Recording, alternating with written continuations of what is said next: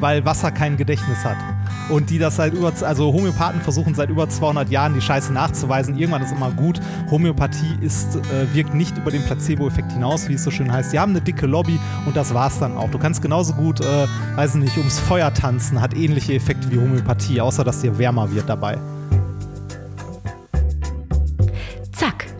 Herzlich willkommen bei Das Ziel ist im Weg.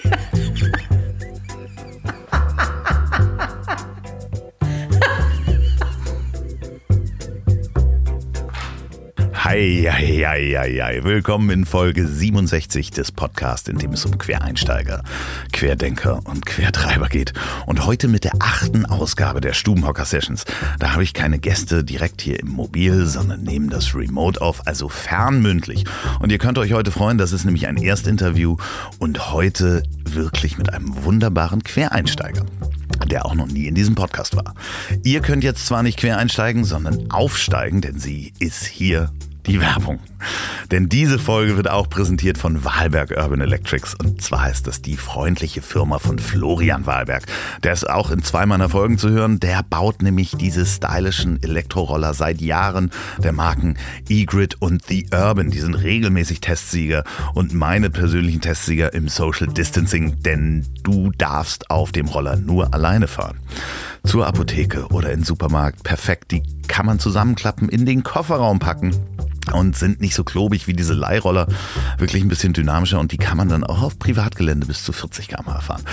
So, die verkaufen aber auch Wahlberg Urban Electrics die Super 73. Das ist dieses Elektrofahrrad mit den klobigen Reifen, was öfter mal bei mir in meinen Instagram Stories zu sehen ist. Das könnt ihr jetzt auch kaufen, die Roller oder das Fahrrad und zwar 15% billiger unter urban-electrics mit C und S am Ende, .com, urban-electrics.com mit dem Gutscheincode der Weg 2020 in einem durchgeschrieben und klein der Weg 2020 urban-electrics.com. Vielen Dank Wahlberg Urban Electrics für die Unterstützung dieser Folge. So, ich habe extrem viel Feedback auf die Folge mit Bettina Rust bekommen. Und zwar die Anekdote mit Magda und dem Saugroboter hat euch besonders gut gefallen. Eine Hörerin schrieb sogar, sie wäre vor Lachen vom Fahrrad gefallen. Ich hoffe, es ist alles heil geblieben und wenn nicht, dann gute Besserung. Schickt mir doch bitte auch eure Fragen und das Feedback weiter an ziel.ponywurst.com. Instagram könnt ihr mir folgen unter andreas.love, Facebook, das Ziel ist im Weg. Und jetzt zu meinem nächsten Gast. Mein nächster Gast ist Dr. Reinhard Remford. Wissenschaftler, muss man wissen. Reinhard ist nicht nur der Host zweier toller und erfolgreicher Podcasts, sondern hat auch eine Menge zu erzählen, wie er von der Universität zum Beispiel auf die Bühne gekommen ist. Viel Spaß beim Durchhören und bleibt gesund. Wenn wir demnächst von Wissenschaftlern regiert werden, möchte ich meinen heutigen Gast hiermit schon mal für das Podcast-Ministerium vorschlagen. Er ist nicht nur der Host zweier extrem unterhaltsamer Podcasts und zündet regelmäßig bei einer Wissenschafts-Live-Show irgendetwas an, sondern er hat auch seine Doktorarbeit über die Epitaxie hochreiner Diamantschichten geschrieben und trainiert seit Monaten dafür, einen in alle Richtungen viel zu groß gewachsenen Komiker beim Halbmarathon zu schlagen. Mir heute zugeschaltet aus Neustadt an der Weinstraße ist der extrem fitte Dr. Reinhard Remford. Reinhard, wie geht's dir? Ach, ach Gott, diese Einleitung. mir geht's sehr gut. Mir geht's sehr gut. Nach dieser Einleitung geht's mir blendend. Du hast Muskelkater, hast du gerade gesagt. Äh, ja, ich habe äh, hab irgendwie ein bisschen, meine, meine rechte Wade krampft ein wenig. Äh, und äh, ich glaube, ich bin zu viel gelaufen, tatsächlich. Aber es geht dafür, um die, um die äh, äh, Zuhörer abzuholen. Du, ihr habt eine Challenge. Der Basti Bielendorfer und du, ihr habt zusammen einen Podcast, Alliteration am Arsch, da kommen wir auch gleich nochmal drauf zu. Und da gibt es eine Challenge, dass ihr beide zusammen einen Lauf machen möchtet. Ja, ein Halbmarathon ist dabei nicht ganz richtig, weil das wären ja irgendwie, äh, was ist das, 20, 21 Kilometer oder so. Äh, es geht um einen schnöden 10 Kilometer Lauf, weil wir beide dicke kleine Kinder aus dem Ruhrgebiet sind. Ähm, und zusammen diesen Podcast machen und uns gegenseitig damit immer ein bisschen aufgezogen haben, wie unsportlich wir sind, äh, haben wir, ich weiß gar nicht mehr genau, wie es dazu gekommen ist, aber in irgendeiner Folge waren wir mal an dem Punkt, wo wir gesagt haben, komm, hier, 10 Kilometer, wer hat am ehesten schafft. Und äh, da war der äh, liebe Herr Bielendorfer davon ausgegangen, ähm, dass ich als unglaublich unsportlicher Mensch äh, nicht den Ansatz einer Chance gegen ihn habe, weil er ja schon mal einen Halbmarathon gelaufen ist. Aber ähm, ich habe äh, letzt, also es ist mittlerweile fast genau ein Jahr her, witzigerweise. Ähm, ich habe im August letztes Jahr angefangen, habe es dann wieder schleifen lassen mit dem Laufen, weil Laufen war für mich immer so der Endgegner beim Sport. Ich kann alles, aber nicht laufen. Ich kann das 100% verstehen. Ja, ist schlimm, ne? Das war auch in der Schule schon immer so, wenn wir irgendwie im Sportunterricht am Schluss noch einmal drei Kilometer ums Schulgelände joggen sollten, war ich immer der, der gesagt hat, ach komm, ist egal, ich gehe einfach. Ist, naja, aber es ist besser geworden. Also Training funktioniert. Also ich habe ähm, Anfang des Jahres bin ich gestartet äh, mit meinen 1,80 Körpergröße und 111 Kilo zu der Zeit auf den Rippen. Habe angefangen, meine Ernährung umzustellen. Äh, also umzustellen ist eigentlich zu viel gesagt. Ich habe einfach weniger gegessen. Ich habe mal angefangen, Kalorien zu zählen. Äh, ich habe immer noch Pizza und anderen Scheiß gegessen, aber halt nur noch eine halbe Pizza und nicht direkt eine ganze oder so. Und ähm, ja, mit, mit Laufen angefangen. Also habe viel viele, viele Tipps bekommen, wie man das am besten machen soll, um Gelenke zu schonen und so. Also so, so kleinere Etappen. Also ich habe angefangen mit äh, ohne Scheiß eine Minute joggen, eine Minute gehen und das halt irgendwie 15 Mal hintereinander. Ich kenne diesen Prozess. Äh, leider sind meine Knie wirklich so kaputt vom Skateboardfahren, dass ich das ah. nicht hinkriege. Aber du hast auch, Basti, glaube ich, ein Laufband verheimlicht, wenn ich das richtig sehe, ne? Ja, also er hat nie danach gefragt, um genau zu sein. Also irg irgendwann kam, irgendwann kam dann der Winter und ich habe gedacht, so komm jetzt, äh, also weil ich ja letztes Jahr im August angefangen hatte und es dann hab, äh, wirklich lange hab schleifen lassen und da war ich am Ende von meinem Training auf so einem Level, wo ich irgendwie fünf Minuten am Stück durchjoggen konnte, mehr aber auch nicht, also immer noch relativ low und äh, als es dann draußen nass und kalt und eklig wurde, haben meine Frau und ich ähm, uns zum Decathlon geschleppt und haben uns uns ein Laufband gekauft und das in unser Wohnzimmer gestellt und uns gegenseitig versucht zu motivieren, irgendwie äh, ja den Arsch hochzukriegen und laufen zu gehen. Und das haben wir regelmäßig gemacht. Also wir waren dreimal die Woche irgendwie laufen, also entweder auf dem Laufband oder halt draußen. Und äh, mittlerweile schaffe ich es, zehn Kilometer am Stück zu laufen. Wow, wann ist das der Final Showdown? Äh, ist ja, ist das wahrscheinlich jetzt durch Corona äh, und den Lockdown wird das wahrscheinlich äh, stattfinden oder nicht? Ja, es wäre eigentlich der 17. der 17. Mai jetzt gewesen, also ziemlich genau in zwei Wochen. Ähm, aber der Lauf, also es wäre der Viva West Marathon, ein Teil davon, bei dem wir mitgelaufen wären, äh, der ist natürlich abgesagt durch die, durch die ganze Corona-Geschichte und so. Und jetzt ist das Ganze nach hinten verschoben. Ich habe dann dem ähm, Basti vorgeschlagen, an dem Tag einfach woanders laufen zu gehen. Aber wie es aussieht, ist der Herr Bielendorfer an dem Tag vielleicht im Urlaub. Der feige Sack. Und Na, das wollen wir ja nochmal sehen. Ja, dann habe ich gesagt, um, um die Demütigung, also falls ich, also wenn wir mal ganz ehrlich sind, ich glaube immer noch, dass der gewinnt, weil der einfach, also ne, der, der ist einfach äh, mal zwei Meter groß. Wenn ich drei Schritte mache, macht der einen. Und ne, also ich glaube, ich glaube immer noch, dass der sportlicher ist. Aber äh, ich hatte gedacht, wenn ich dann doch gewinne, um die Demütigung komplett zu machen, wäre eine Woche später schön. Da hätte er Geburtstag, aber da will er auch nicht. Also wir müssen mal, wir müssen mal gucken, wann dann der, der Final Showdown stattfindet. Also das werden wir irgendwie live live auf YouTube übertragen oder so. Ja, der wird dafür noch auf den Sack kriegen. Die Community soll da auf jeden Fall Druck ausüben auf ihn. Aber wer ist denn eigentlich dieser Reinhard Remford, den Sie hier hören?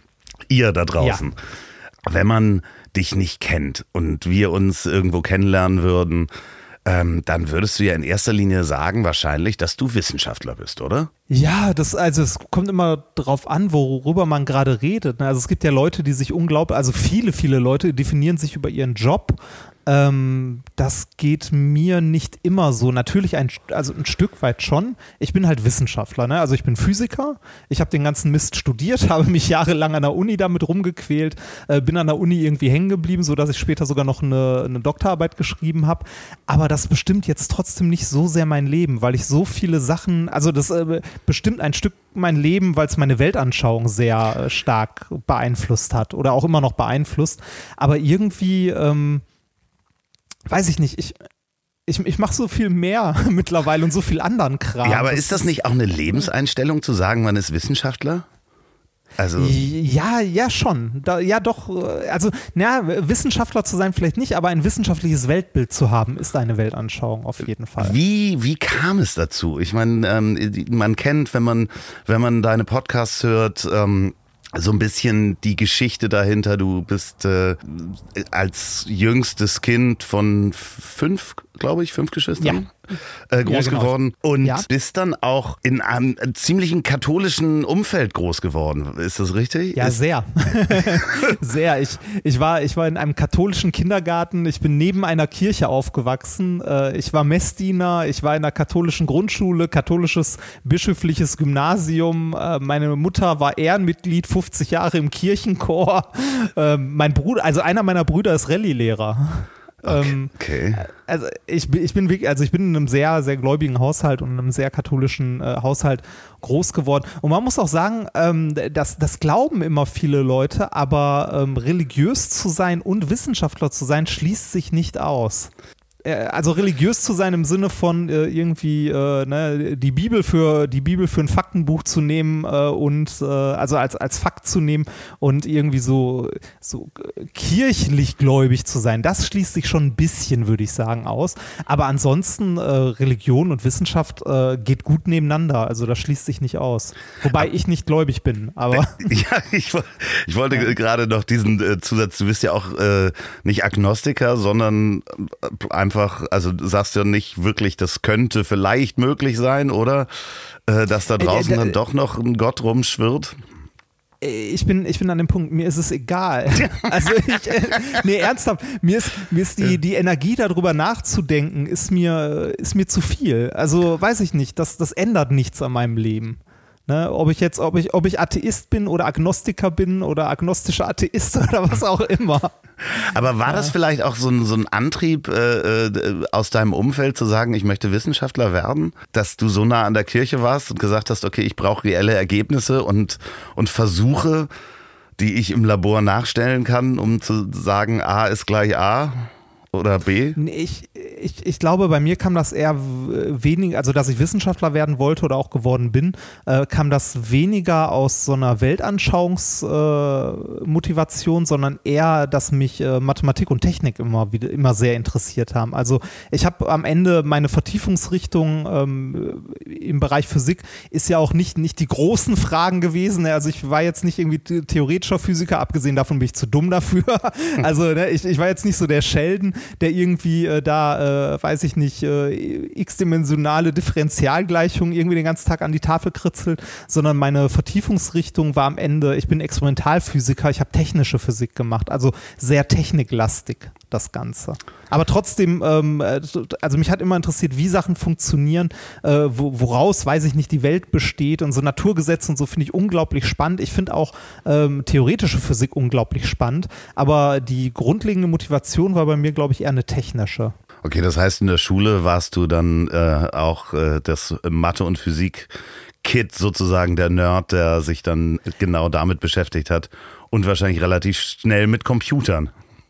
Ja, das, das, das war in der Schule ganz witzig, weil ähm, ich habe, mir sind Mathe und Physik in der Schule unglaublich leicht gefallen. Also ich musste dafür nie lernen.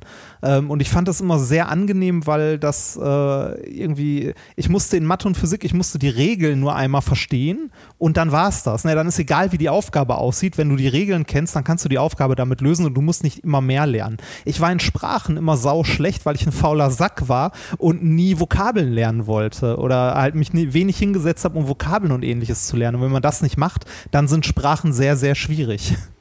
Und in Sprachen gibt's, würden jetzt andere Leute auch sagen, ja, aber da sind ja auch so viele Regeln und so. Aber da gibt es so unglaublich viele Ausnahmen andauernd. Ja, und es ist, ne? Wahrscheinlich fallen dann solche, solche Regeln, die du in der Physik hast, in ein vorgeprägtes Gehirnmuster, was dann passt. Und bei anderen Menschen, die sprachlich begabt sind, sind es wahrscheinlich dann auch Mustererkennungen, die man hat, aber eben auf diese Sprachmuster. Ja, es ist, es ist ein bisschen anders einfach. Ja, man, man nennt es am Ende Talent. Ähm, was man daraus macht, ist, ist äh, natürlich was anderes. Ähm, du hast, also ich finde deine Do Doktorarbeit, die Epitaxie hochreiner Diamantschichten, das ist ein wunderschöner Titel und ich muss gleich mal gucken, was die Epitaxie ist. Das ist, das ist mal so jetzt äh, für, für, wenn ich das ausdrücke, äh, korrigiere mich bitte, wenn das falsch ist, ist das die Wachstumsstruktur der Kristalle, in welche Richtung die so wachsen? Ja, also als Epitaxie bezeichnet man es, wenn man Kristalle wachsen lässt. Also okay. so, äh, Kristallwachstum ist schon eine, ist schon eine passende, äh, ja, eine passende Übersetzung. Man kann Epitaxie, also so das, was wir gemacht haben, da kann man Epitaxie in zwei Richtungen unterscheiden: Homoepitaxie und Heteroepitaxie. Das eine ist äh, den gleichen Kristall auf, also den gleichen Kristall weiter wachsen lassen also Diamant auf Diamant wachsen lassen, okay. bezeichnet man als Homoepitaxie. Und Heteroepitaxie wäre dann Diamant auf einem Fremdsubstrat zum Beispiel wachsen lassen. Also Diamantschichten auf Silizium wachsen lassen. Das geht. Wenn du Diamanten herstellen kannst, warum gehst ja. du noch zur Arbeit?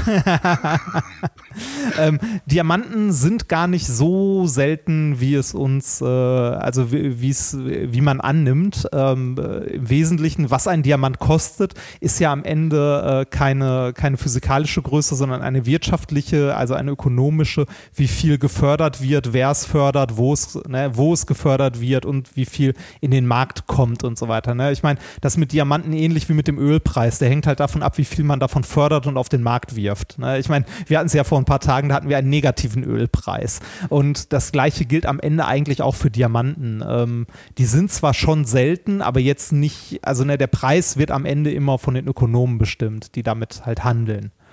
Ähm, Warum, äh, also ich bin nicht, also ich habe es ja nicht erfunden, synthetische Diamanten zu machen, sondern die ersten synthetischen Diamanten hat man in den 50ern gemacht. War damals äh, streng geheime Forschung, witzigerweise, sowohl in den USA als auch in Russland. Das ist Teil des Kalten Krieges. Ja, ernsthaft. Ja, war es. Und es ist auch, ähm, also wenn man die, die alten Paper oder äh, die alten Patente so aus den 50ern dann irgendwann mal in der Hand hat, weil man äh, irgendwie ja auch Quellen in seinen wissenschaftlichen Arbeiten äh, dann äh, bekommt man manchmal so alte äh, Schreibmaschinenkopien, wo noch so Stempel drauf sind, irgendwie classified oder so. Ähm, weil das halt äh, im Kalten Krieg ähm, halt kriegswichtige Forschung im, in dem Sinne, könnte man sagen, war, weil du synthetische Diamanten für die Erdölexploration sehr gut gebrauchen kannst, für Bohrköpfe. Klar, ja, ja. Und, und, und, damit war es halt ne, eine, eine kritische Forschung und so weiter. Aber Diamant, also ähm, das hat sich alles weiterentwickelt seit den 50ern. In den 80ern hat man angefangen, äh, das zu machen, was ich in meiner Doktorarbeit gemacht habe, und zwar ähm, Diamanten in Unterdruck in der Gasphase, also chemisch äh, ganz dünne Diamantschichten abzuscheiden und die dann auch immer sauberer. Und ähm, ja, damit könnte man heute oder man kann ohne Probleme äh, synthetische Diamanten machen, die auch Schmucksteinqualität oder mehr haben. Ja, aber das äh, wollen wir aber ja das kann man nicht verkaufen. Nee, man kann es auch nicht verkaufen, weil ähm, also es gab es gab mal die Versuche so in den in den 90ern, Anfang der 2000er und ich glaube, es gibt auch immer noch ein, zwei Firmen, die das machen, ähm, Diamanten synthetisch halt im Labor zu machen, hochreine Diamanten, also die lupenrein auch sind, sehr gute Qualität und so weiter haben.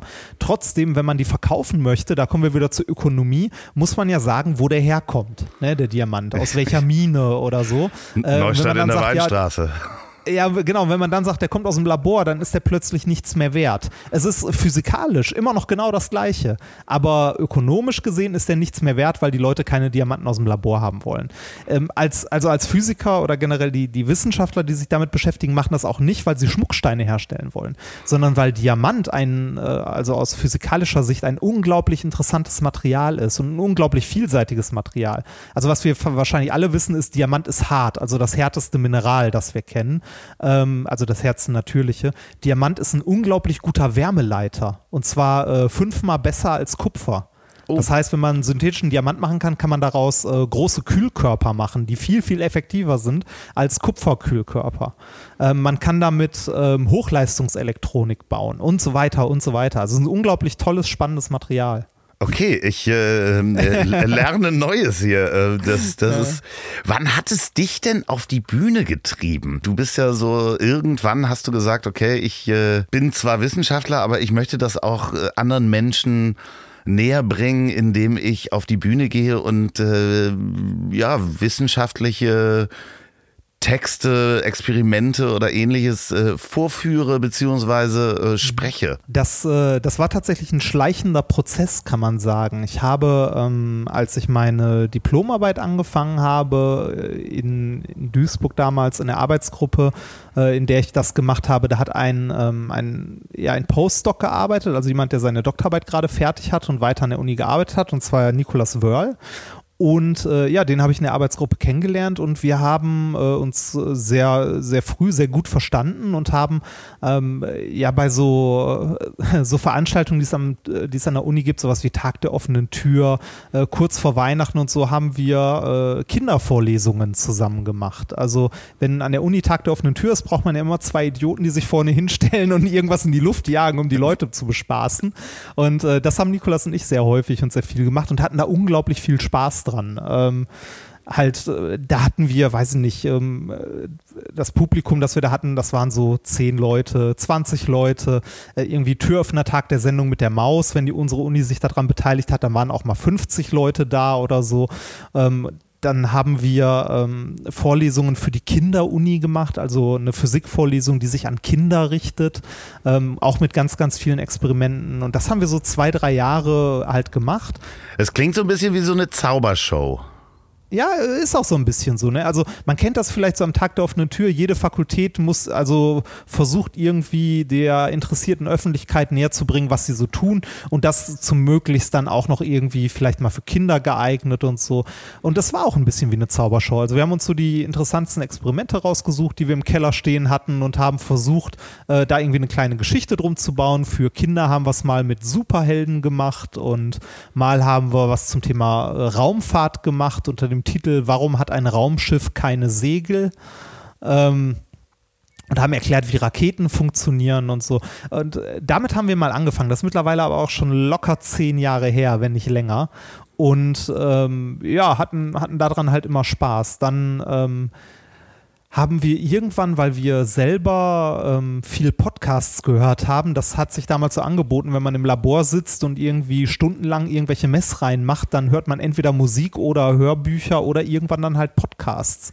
Und da wir selber relativ viel Podcasts gehört haben und früher äh, war die Podcast-Blase noch ein bisschen kleiner, als sie heute ist, ähm, haben wir überlegt, wir reden viel und gerne über Wissenschaft, lass uns doch mal einen Podcast machen über Wissenschaft, vielleicht interessiert das noch andere Leute und äh, haben mit methodisch inkorrekt angefangen vor mittlerweile sieben, vielleicht sind es mittlerweile sogar acht Jahre schon. 165 Folgen sind es auf jeden Fall. Alle zwei Wochen das ist sehr, sehr spannend und es ist auch sehr bunt. Ihr geht immer einen sehr bunten Themenstrauß durch, ne? Genau, also wir, wir gehen immer vier Themen durch. Also jeder, jeder bereitet zwei Themen vor, ähm, irgendwas Wissenschaftliches, vollkommen egal aus welchem Fachbereich, also auch Sachen, die wir, von denen wir selber keine Ahnung haben. Also Medizin, Psychologie, ähm, äh, weiß ich nicht, Biologie, ähm, alles. Also natürlich, wenn wir irgendwie was über, wenn wir über ein physikalisches, chemisches Thema reden, da haben wir ein bisschen mehr Background.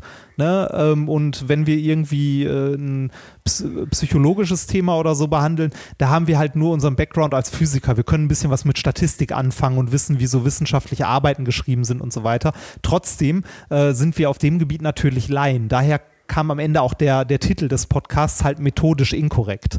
Ähm, wir, wir behandeln immer vier Themen, haben ein kleines Experiment in der Mitte, schlimme Musik, versuchen irgendwie popkulturell in unseren Intros immer, ähm, also der, Podcast fängt immer mit so einem einminütigen Intro an, wo wir irgendwas Popkulturelles versuchen zu referenzieren, äh, von Matrix über Herr der Ringe äh, bis Pulp Fiction oder ähnliches. Und äh, ja, das, das, das Ding hat nach und nach immer mehr Fans gewonnen. Und äh, ja, da, also damit sind wir, also haben wir eine breite Öffentlichkeit erreicht und zu den Bühnenshows äh, kam es dann noch über zwei kleinere Umwege. Und zwar ähm, gab es vor das ist auch, boah, das ist alles schon so lange her. Das ist Wahnsinn, wenn ich drüber nachdenke. Das ist wirklich Wahnsinn. Das ist mittlerweile auch schon sechs oder sieben Jahre her. Äh, und zwar das Format Science Slams. Ich weiß nicht, sagt genau. das was? Ja, ja, Science Slams Genau, sagt das- mir was, ja. Genau. Das Format Science Slams, also junge Wissenschaftler äh, stellen sich irgendwie zehn Minuten auf die Bühne und versuchen ihr Themengebiet in zehn Minuten einem interessierten Laienpublikum möglichst unterhaltsam zu erklären. Und da, äh, also Science Slams waren damals auch noch nicht so groß und äh, da gab es bei uns an der Pressestelle an der Uni die Nachfrage, ob es nicht irgendwie ein, zwei Wissenschaftler gibt, die Lust darauf hätten, das zu machen und äh, also da mal teilzunehmen, weil die noch Leute gesucht haben. Und da hat sich der Nikolas damals bereit erklärt, da mal mitzumachen und ich bin ähm, so als Zuschauer mitgegangen, so ein, zwei Mal. Und ähm, irgendwann hat mich der Veranstalter von so einem Science Slam damals, das war der Sveda, ähm, angesprochen und gefragt, so, ja, hier, du bist ja immer mit dabei, du bist auch Wissenschaftler, willst du nicht auch mal probieren? Und ja, da habe ich so gedacht, so, boah, ja, kann man mal machen, ne? Also habe ich mir gedacht, kannst du ja mal ausprobieren, so irgendwie kleinere Shows für Kinder und so habe ich ja viel gemacht. Äh, warum dann nicht auch mit einem Bier in der Hand abends in irgendeiner Kneipe mal zehn Minuten versuchen, unterhaltsam Wissenschaft zu erklären? Ähm, hab das dann äh, halt äh, parallel zum Nikolas auch ein paar Mal gemacht und äh, sehr, sehr viel Spaß daran gemacht und das dann auch ein bisschen mehr tatsächlich gemacht und äh, bin damit, äh, ich glaube 2013 war es, witzigerweise sogar mal deutscher Meister geworden. Ja, es gibt Meisterschaften in so einem Kram. Ja, wir werden jetzt nicht deutscher Meister, aber vielleicht etwas klüger in der Rubrik Wissenswertes, was ihr gleich wieder vergessen könnt, präsentiert von der Kehrwieder Kreativbrauerei. Und diesmal spreche ich auch langsam. Die Kehrwieder Kreativbrauerei ist die tolle Brauerei vom Weltmeister Biersommelier und meinem guten Freund Oliver Wesselow. Der ist auch in einer der Folgen zu hören. Die haben ganz viele verschiedene Biere, unter anderem aber auch das leckerste alkoholfreie Bier der Welt, das UNN. Guckt mal auf kehrwieder.bier. Ne, Punkt Bier, geschrieben wie das englische Bier, also B-E-E-R. Da könnt ihr im Shop auch alles bestellen, direkt zu euch nach Hause, müsst ihr nicht in den Supermarkt. Und diese Brauerei präsentiert die Rubrik Wissenswertes, was ihr gleich wieder vergessen könnt. Und wir fangen erstmal mit einem ungewöhnlichen Wort an in einer fremden Sprache. Normalerweise nehme ich keine Worte in fremder Sprache. Aber das ist so bemerkenswert, weil es das in keiner anderen Sprache gibt. Und zwar ist das ein Wort. Mami Lapi Nata Pai. Das Wort ist aus der Sprache der Jagan, Ureinwohner aus Feuerland und ist das prägnanteste und präziseste Wort laut des Guinness-Buchs der Rekorde. Die Bedeutung von Mami Lapi Nata Pai ist das Austauschen eines Blickes zwischen zwei Personen, von denen, nee, von denen jeder wünschte, der andere würde etwas initiieren, was beide begehren, aber keiner ist dazu bereit, es zu tun. Mami Lapi Nata Pai. Das Austauschen eines Blickes zweier Personen, von denen jeder wünschte, der andere würde etwas initiieren, was beide begehren, aber keiner ist bereit, es zu tun. Danke Melanie für dieses wunderbare Wort. Und als nächstes kommt auch ein tolles Wort und zwar ist das der Telefoniedämpfer. Was ist denn der Telefoniedämpfer? Und zwar ist das ein Dämpfer aus Mineralwolle, der zwar Luft durchlässt in Lüftungssystemen, aber keine Schallwellen zulässt. Damit kann man zum Beispiel in Gefängnissen nicht durch die Lüftungsröhre belauschen bzw. telefonieren. Der Telefoniedämpfer, das ist schön, das merke ich mir auf jeden Fall. Danke Markus für das schöne Wort. Schickt mir eure Worte oder das Wissen an ziel@ponywurst.com. Betreff Wissen bitte mit Erklärung, Adresse und Geburtsdatum. Ich suche dann die zwei schönsten raus und verschicke euch jeweils ein Bier-Probier-Paket von der Kehrwieder Kreativbrauerei. So, jetzt geht es weiter mit dem deutschen Meister. Du bist, äh, glaube ich, der zweite deutsche Meister, den ich hier. Stimmt gar nicht, der dritte deutsche Meister, den ich hier im Podcast habe. Ähm, Ah. Özcan Kosar war deutscher Meister im Breakdance. Ähm, Atze Schröder war deutscher Jugendmeister im Turnen. Ähm, Echt? Krass. ja, und du bist deutscher Meister im, äh, im Science Slam. Und Science Slam muss man sich, äh, liebe Zuhörer, vorstellen, wie Poetry Slam nur mit Wissensvermittlung. Also äh, Ja, genau. es, es äh, geht nicht nur um Romantik, sondern eben auch um Fakten. Äh, bist du denn als Kind schon ähm, so ein extrovertierter Typ gewesen, dass du vor anderen Menschen Nein. sprechen wollen wo, würdest?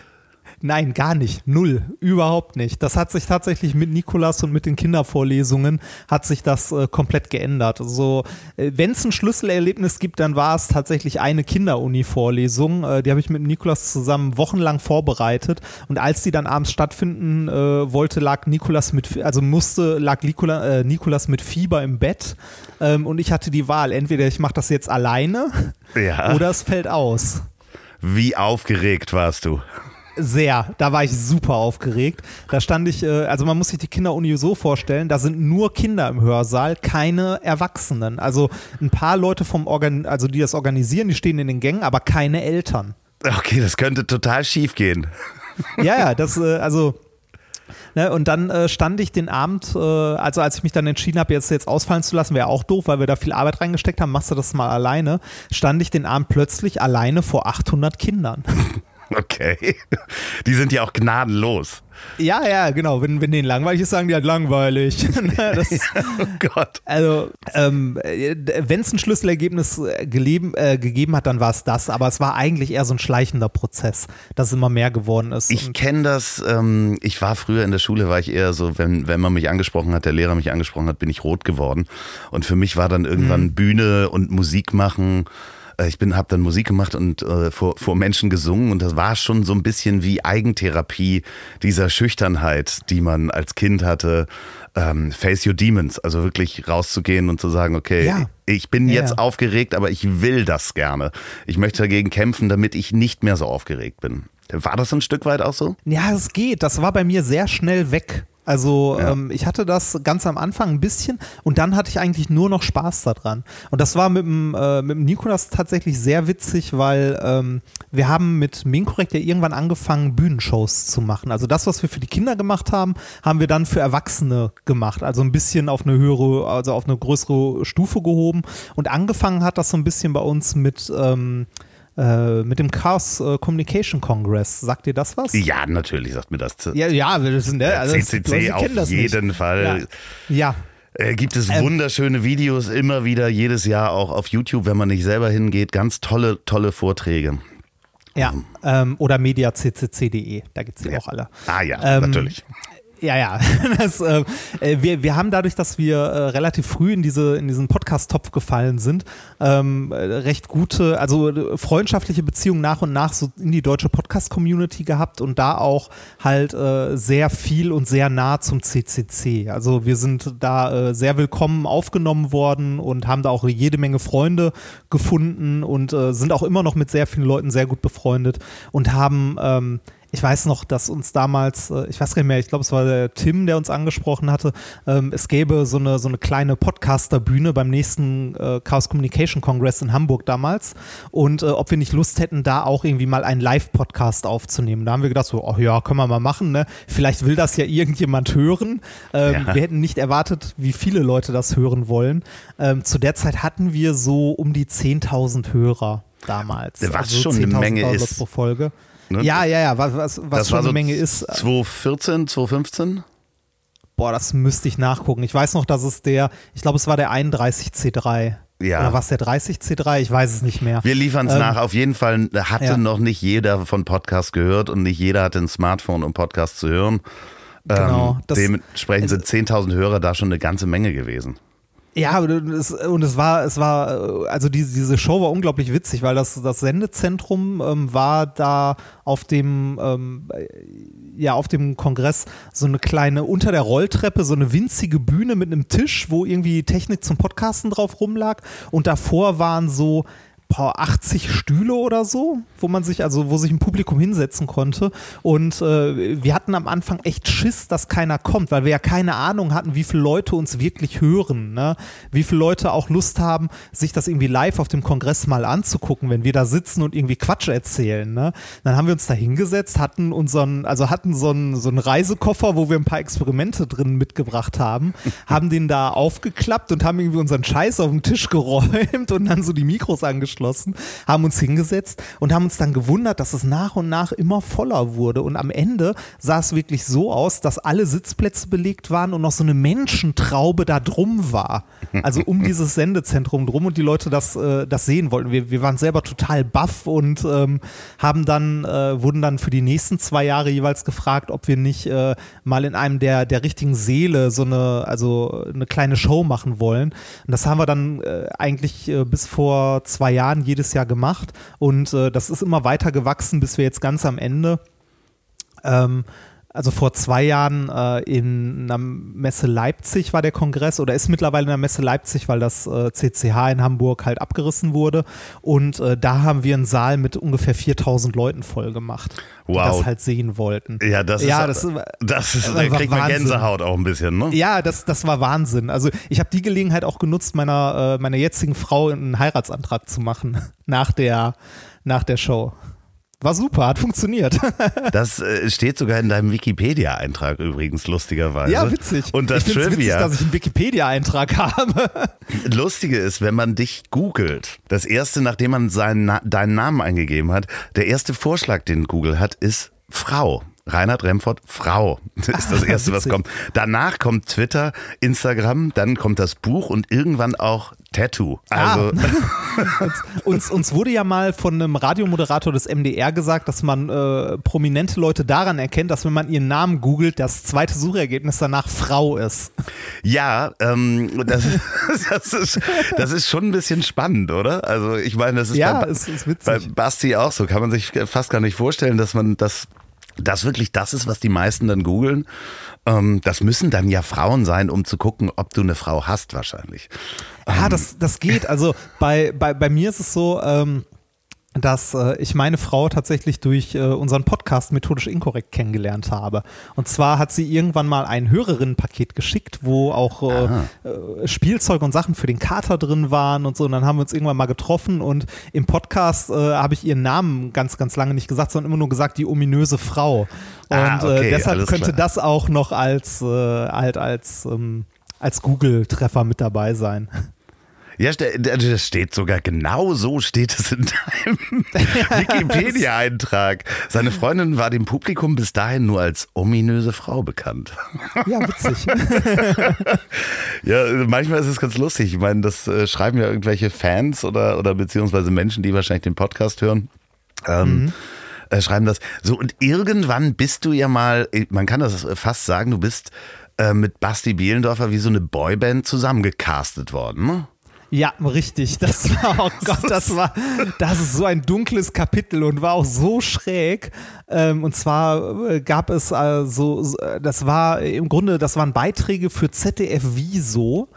Ähm, die von Spiegel, also von Spiegel TV produziert wurden. Und ähm, ja, Basti haben sie halt damals gefunden, weil er da schon halt Comedian war und äh, langsam größer geworden ist. Und mich haben sie, glaube ich, durch die, ähm, durch die Science Slams ähm, halt, also sind sie auf mich gestoßen und haben gefragt, ob ich nicht Lust hätte, sowas mal zu machen. Da war mir aber noch nicht bewusst, wie cheesy das am Ende sein würde. Also das, äh, das kann man sich heute kaum noch angucken. Man findet es noch bei YouTube. Äh, das Die Zerleger. Die Zerleger. Ja, boah, war das schlimm. Das war so schlimm. Ich habe mir, ich hab mir ein paar Folgen angeguckt. Also es geht darum, wie man, eigentlich ist es so ein bisschen abgekupfert von, wie heißen denn noch die beiden Amerikaner? Ähm, ach Gott. Mythbusters. Ja, genau, die Mythbusters, die dann irgendwelche Experimente machen, ähm, mal, um mal halt. ganz ehrlich, die. Äh, Ja, da, da ging es aber eher, also bei den Zerlegern ging es ja eher um so Produktvergleich und so, ne? Also das, da- das war ganz, also da hatten wir auch nichts mitzureden, ne? Also wir waren wirklich nur die Moderatoren, die da ihre Gesichter hingehalten haben. wie lange kann Ähm, man Wasser mit einem Staubsauger saugen, bis der Ja, kaputt geht? äh, Ja, das, und das war noch eine der besseren Geschichten. ähm, äh, sowas, wie, sowas wie die Mythbusters mal auf Deutsch zu machen, hätte ich tatsächlich unglaublich viel Bock drauf. Ähm, ich habe auch schon überlegt, ob ich sowas mit, äh, mit Nikolas mal in Richtung, äh, ein bisschen mehr Richtung Video, so YouTube mache. Das Problem ist nur, ähm, methodisch inkorrekt ähm, ist für uns halt irgendwie immer noch ja, es ist mehr als ein Spaßprojekt, aber es ist nicht unser Job hauptsächlich. Ne? Also wir, wir versuchen das irgendwie neben unserem 40-Stunden-Job noch so nebenbei alles zu stemmen.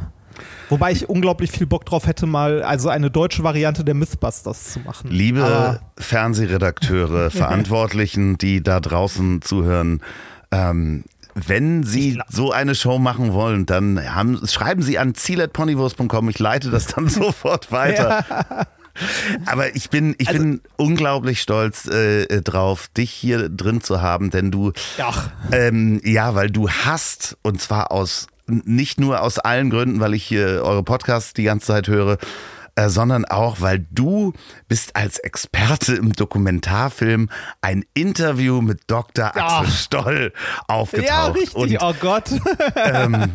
Dr. Axel Stoll, muss man wissen, ähm, ist äh, ja ein Phänomen War. des, des war ein Phänomen, was irgendwann mal auf YouTube auftauchte oder in irgendwelchen. Es war YouTube. Es war der Neuschwabenland-Stammtisch. Genau. Also ich bin damals auf den getreten, äh, ge- getroffen und habe äh, es nicht glauben können, dass es diesen Menschen gibt. Und das haben äh, wahrscheinlich ganz viele Menschen äh, mit mir gemein gehabt, denn der hat abstruse äh, Geschichten erzählt. Ja, sehr. Ähm, wir, also ich bin ähm, auf den gestoßen ähm, mit Nikolas zusammen beim Podcast hören damals, bei einem Podcast von Holger Klein und Tim Pritlove und zwar hieß der Not Safe for Work. Ähm, das war so im Grunde sowas, wie ich mit dem Basti jetzt mache. Also im Grunde so wie Alliteration am Arsch. Zwei Freunde unterhalten sich äh, eine Stunde lang über Quatsch und Mist, den sie im Internet gefunden haben und so. Und da kam unter anderem ähm, Dr. Axel Stoll vor mit äh, Muss man wissen. Und äh, ja, als ich auf DPG-Tagungen war, also Tagungen der Deutschen Physikalischen Gesellschaft, äh, haben Nikolas und ich uns das abends zum Zeitvertreib reingetan. Also wir haben uns mit einer Tüte Chips und einem Bier vor einen Rechner gesetzt und haben zusammen äh, den neuen Schwabenland-Stammtisch uns angeguckt und uns dabei totgelacht. Es ist Wahnsinn. Also äh, bitte, Ja. wer den nicht kennt, Dr. Axel Stoll, einfach mal bei YouTube eingeben. Der erzählt Geschichten, dass, äh, äh, ich glaube, ist er nicht auch mit dem UFO irgendwie irgendwo hingeflogen schon? Ja, ja, mit, mit Tesla zusammen zum Pluto und wieder zurück. Aber da darf er nicht, da darf er nicht drüber reden. Das ist ja alles geheim gewesen. Ähm, weil die, Na die, die Nazis, die Nazis sind auch alle gar nicht, äh, die wurden gar nicht besiegt, die haben sich nur zurückgezogen, tatsächlich, ins Innere der Erde und so. Also der, der ist von, der ist so durch. Allerdings äh, ist der, ähm, also das, das ist so eine Mischung, ne? Der, der war definitiv irgendwie psychisch krank, ähm, andererseits aber auch äh, gefährlich, ne? Also so braune Verschwörungsesoterik mit dem ganzen Reichsbürgerscheiß und so, den wir uns in den letzten Jahren reinziehen dürfen. Also ich meine, man gucke sich hier so Beispiele an wie Xavier Naidoo, der komplett durchgedreht ist, oder jetzt auch der, äh, hier, wie heißt unser veganer Powermann da, der, der ist ja auch vollkommen durch, ne? Ich hab's Also, äh, den und Namen ich äh, mein- gerade nicht parat, aber ähm, und ich meine, äh, von den Nazis, die wir im Bundestag sitzen haben, ne, da hast du garantiert auch nicht wenige dabei, die äh, in eine ähnliche Kerbe schlagen. Also, ich meine, die sind ja auch schon dabei mit den menschengemachten Klimawandel gibt's nicht. Ja, ja, da, also vor allen Dingen, da sind ja äh, bei diesem Stammtisch dann auch, ähm, fand ich auch immer so schön, diesen, diesen Menschen, der dazu kam, ja, und äh, was Neues von den Chemtrailern.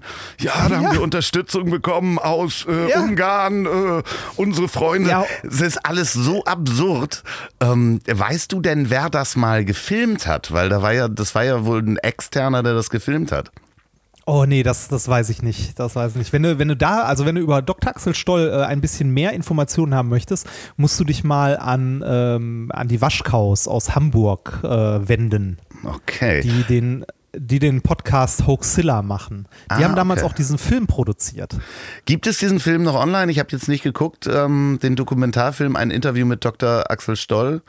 Äh, weiß ich ehrlich gesagt nicht, ob die den noch online haben, aber wenn du äh, Alexander und Alexa ganz lieb anschreibst, äh, reden die bestimmt gerne mit dir, sind sehr gerne hier zu Gast und äh, reden mit dir, glaube ich. Also sprich die mal an, mal sprich die mal an. Die sind äh, definitiv, also bestimmt dabei. Äh, und Hoaxilla war damals auch ein, also äh, es sind gute Freunde von uns, also von methodisch inkorrekt. Bei denen waren wir damals auch zu Gast, als wir noch ganz klein waren und so und haben mit denen äh, hin und wieder Kooperationen gemacht. Ähm, äh, sind immer noch sehr gute Freunde von uns. Und so bin ich auch in diesem Film gelandet. Ja, es ist, es ist einfach, für mich ist es, für mich ist es eine der, der interessantesten Geschichten der letzten Jahre, weil es ist ja wirklich ein, ein, ein Wissenschaftler ein, oder ein ehemaliger Wissenschaftler, ich weiß gar nicht, war er nicht auch Physiker oder was war er? Nee, nee, nee, der, der hat immer gerne gesagt, der war Physiker gewesen, der äh, hat Geologie studiert, irgendwo damals im Osten, ähm, ist aber auch ganz, also, äh, also in der DDR damals ganz, äh, ganz vage und schwammig, was er da wo wie gemacht hat. Also, äh, na, und äh, mal abgesehen davon, ne, nur weil man Wissenschaftler ist, nur weil man eventuell sogar einen Doktor in Physik oder so hat, heißt das nicht, dass man nicht durchdrehen kann. nee, also ich, also äh, ne, oder ein Arschloch sein kann. Also Dich haben sie dann aber auch nochmal ähm, durch Mexiko geschickt äh, mit dem äh, Goethe-Institut. Ist das Ja, äh, ich- ja, das- das war auch 2017? Da war ich, ähm, das kam auch aus der Science Slam Ecke ähm, mit den Veranstaltern von den Science, also von vielen Science Slams in Berlin, Polykult. Äh, die haben fürs Goethe-Institut äh, mit an so einer im Deutschlandjahr in Mexiko äh, mit an so einer so einer Pop-up-Tour mitgearbeitet und haben unter anderem das Format Science Slam äh, halt mit zwei deutschen Science Slammern und zwei aus Mexiko versucht in den einzelnen Städten so ein bisschen auf die Bühne, äh, so auf die Marktplätze zu bringen. Und da bin ich äh, ein paar Wochen mit durch Mexiko getourt. Das war sehr, sehr geil. Also war, am Anfang habe ich mir überlegt, so kannst du das machen, machst du das, machst du das nicht? Und da ich äh, ja das äh, übliche Schicksal eines Wissenschaftlers geteilt habe, keine feste Anstellung, also immer nur eine befristete Anstellung zu haben, ähm, ja, hatte ich halt Zeit und habe überlegt, komm, das äh, bereust du, wenn du es nicht machst, ne? Und bin dann mitgeflogen. Ich, ich habe ähm, in Mexiko dann tatsächlich mein Buch fertig geschrieben. Methodisch korrektes Bier trinken. Richtig. Der Titel ist äh, nicht auf meinem Mist gewachsen, sondern auf dem Mist des Verlags. Ähm, ich weiß, also ich, ich kann mich mit dem Titel auch immer noch nicht so, also ich lebe da, ich lebe da mittlerweile mit, aber es ist mir, also es ist mir mittlerweile egal. Äh, aber ähm, ich weiß gar nicht mehr, ich glaube, die erste Idee vom Verlag war noch sowas wie äh, methodisch korrektes Bier trinken für physikinteressierte Nachtschwärmer. Das ist ein bisschen lang. Ja, ein bisschen lang und ich fühlte mich plötzlich wie Mitte 50. Ähm, so. Mein Titelfavorit für das Buch wäre tatsächlich Schrödingers Kotze gewesen.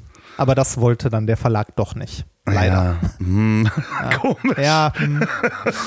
naja. Ja, manchmal, manchmal muss man die Marketingstrategen auch äh, nach vorne bringen, äh, damit es sich verkauft. Ähm, äh, worum geht's in dem Buch? Ähm, worum geht's in dem Buch?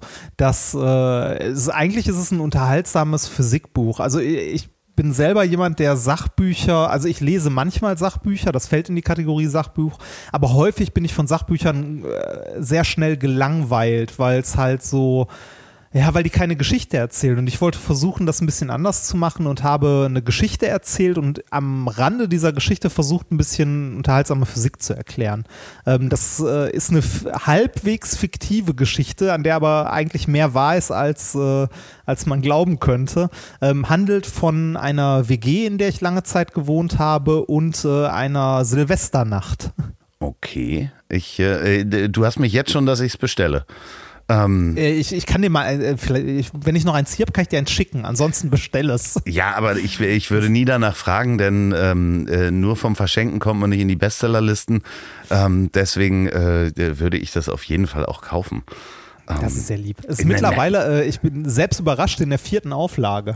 Ja, das ist, aber man wird von dem Buch nicht reich, ne? Das ist. Äh, Nein, nein, nein, nein, nicht, nicht mal Hat mir Basti. Also, schon erzählt. Also von ich, also ich, ich habe damals ähm, bei dem Buchschreiben Ja gesagt, weil ich äh, mit dem, was, äh, was dann bei dem Buch am Ende übergeblieben ist, äh, mein BAföG zurückzahlen konnte. Also für mich, für mich war das Buchschreiben exakt, mein BAföG war danach äh, abgezahlt. Und es hat mich irgendwie mal so ein halbes Jahr lang durchgefüttert. Also man lebt ja so von der Hand in den Mund. Aber ist es denn so, äh, also wenn du, wenn du jetzt an diese ersten Auftritte in der Uni denkst, das hat dich dann ja auch dahin gebracht, nicht nur nach Mexiko oder in verschiedenen äh, anderen Bühnen zu stehen oder jetzt eine Tour zu machen. Na, jetzt ist die Tour natürlich äh, äh, momentan schwierig zu machen im Lockdown. Aber stehst du dann manchmal da und sagst, okay, wenn ich das nicht gemacht hätte, wäre das andere alles ja gar nicht passiert, ne? Ja, das ist, äh, das ist Wahnsinn. Also ähm, äh, ich denke mal, bei so vielen Sachen wäre ich damals nicht, also hätte ich mich nicht für eine gewisse Vorlesung entschieden und wäre in dieser Arbeitsgruppe gelandet, ne, hätte ich Nikolas nie kennengelernt, ich hätte wahrscheinlich nie Podcast gemacht, ich hätte nie das Buch geschrieben, ich hätte nie Science Slams gemacht. Das ist Wahnsinn. Also das heißt, man kann sich anstrengen, wie man will und äh, das wird dir ja auch jeder andere erzählen. Erfolgreiche Comedians oder ähm, sagen ganz häufig auch, ähm, es ist einfach auch jede Menge Glück dabei gewesen, dass man das machen es, äh, darf, was man machen kann. Nee, andersrum. Ja, also ja, also äh, etwas erfolgreich in Anführungszeichen zu machen. Natürlich äh, hilft es, wenn man ne, irgendwie fleißig ist, bla bla, immer dabei bleibt und so. Aber wenn dir jemand erzählt, äh, er hat das geschafft, weil er sich angestrengt hat, das ist Bullshit. Ne? Also äh, ja, es gehört immer, es gehört immer eine große Menge Glück dazu. Und ähm, ich habe das in der, also gerade in der in der deutschen Podcast-Community viel gesehen. Es gibt so viele unglaublich tolle Podcasts, die äh, trotzdem irgendwie so, weiß ich nicht, mit 300, 400 Hörern oder teilweise auch weniger äh, sich irgendwie rumschlagen. Und dann hast du teilweise inhaltsleeren Bullshit, der von irgendeiner Medienagentur halt gepusht wird, der mehrere tausend Hörer hat. Ne? Also äh, oder hunderttausende. Ja, ja, oder hunderttausend, genau. Also, du musst halt zur richtigen Zeit am richtigen Ort sein und äh, Glück haben auch. Also ich hatte unglaublich viel Glück, den Nikolas kennengelernt zu haben. Äh, ich hatte unglaublich viel Glück. Ähm, mit den, mit den Science Slams zur richtigen Zeit am richtigen Ort gewesen zu sein. Äh, und ich hatte unglaublich viel Glück, halt irgendwann bei dieser bescheuerten ZDF-Produktion den, äh, den äh, Basti kennengelernt zu haben. Also. Ja, und ihr seid jetzt richtig, richtig eng befreundet und macht ja. jede Woche Alliteration am Arsch. Das Schöne ist, das Arsch darf man nicht ausschreiben bei äh, iTunes, ne? Das wäre dann. Ja, die, die äh, haben, die haben, äh, äh, ich weiß es nicht, die haben das weg, also mit Sternchen Wirklich? Die haben die, ja, die, haben ja, die Sternchen da reingemacht. Ach, ja, das so. habe ich nicht gemacht. okay, also wenn ihr ein iPhone habt, sucht nach Alliteration am äh, dann wird man es finden. Ich hatte das nämlich auch eingegeben mit den Sternchen und dann nicht gefunden. Also, ja, genau, ähm, dann findet man es nicht. Ist total bescheuert. Also am einfachsten nach Alliteration suchen und dann ist ja, gut. genau. Da, da findet so man Da gibt es dann ein Bild, ähm, wo du ein Bierglas äh, ausschüttest und äh, Basti in die Kamera guckt. Auf ja. jeden Fall reinhören. Sag mal, ähm, ich habe noch eine Frage. Benutzt du deinen Doktor eigentlich, deinen Doktortitel? Wann benutzt du den aktiv? Ist das so eine Sache, dass man, ähm, wenn man irgendwo eine Beschwerde schreibt, dass man dann, also dann mit Doktor Reinhard Remford unterschreibt oder benutzt man den überhaupt nicht? Also äh, eigentlich, eigentlich fast gar nicht. Also die Gelegenheit ergibt sich aber auch echt unglaublich selten. Ähm, ich finde es manchmal witzig. Ähm, ich bin ja, ähm, äh, also ich bin ja aktuell bin ich Dozent an der Hochschule Mannheim und halte da Physikvorlesungen. Ähm, ich war auch eine Zeit lang äh, zwischendurch äh, so als Nebenjob mal Dozent am Haus der Technik in Essen. Das ist halt auch für Leute, die berufsbegleitend irgendwie studieren. Und da hatte ich das witzige Erlebnis, dass ich im Sommer in kurzer Hose und T-Shirt äh, halt zu einer Vorlesung hingegangen bin. Die ganzen Studenten saßen da schon und da war noch eine eine etwas ältere Dame, die irgendwie äh, so ne, die Unterlagen vorbereitet hat und alles zurechtgelegt hat und ich war, war halt mein erster Tag da und ich frage dann so, äh, Entschuldigung, bin ich hier richtig bei Physik 1, ne? Ähm, also äh, ob es der richtige Raum ist und die Dame meinte zu mir, ja, ja, setzen Sie sich, der Dozent müsste gleich kommen. das ist so, ja, schönen guten Tag, das bin ich. ich ähm, ja, sehr also, gut. Ne, Man muss natürlich auch wissen, ich würde von außen sagen, dass du so ein bisschen der Dr. Äh, Mark Bennecke der Physik bist.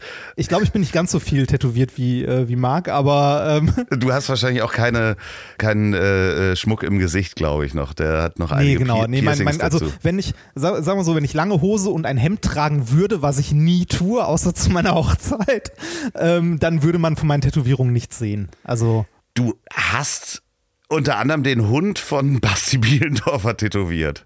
Den ja, Otto. ich habe Otto. Otto. Otto ja, ist auf, meinem, äh, auf meiner rechten Wade, genau. Da ähm. äh, direkt neben Bowser, äh, Shy Guy und Super Mario.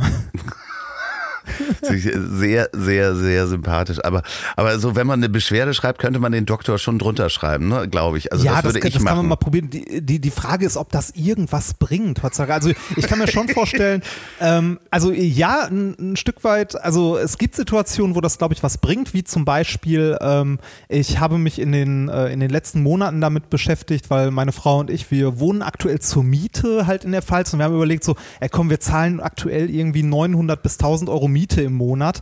Ähm, lass doch mal nach einer kleinen Wohnung gucken, ob wir nicht mit der gleichen Summe in etwa auch eine Wohnung abbezahlen könnten. Ne? Ja. Also äh, irgendwie halt einen kleineren Kredit aufnehmen, wobei hier unten in der Pfalz äh, ist Wohnraum irgendwie scheiße teuer im Gegensatz zum Ruhrgebiet oder so und haben jetzt ein bisschen gesucht und was gefunden und uns dann um eine Finanzierung be äh, bemüht. Ne? Und wenn du dann der Bank schreibst, so hier, wir äh, hätten gerne, wir hätten mal Interesse an einem Kredit über x tausend Euro für irgendwie eine Wohnimmobilie, da macht das, glaube ich, schon einen Unterschied. Oder auch, ähm, als wir die Wohnung hier ähm, uns angeguckt haben, ähm, als wir hier eingezogen sind.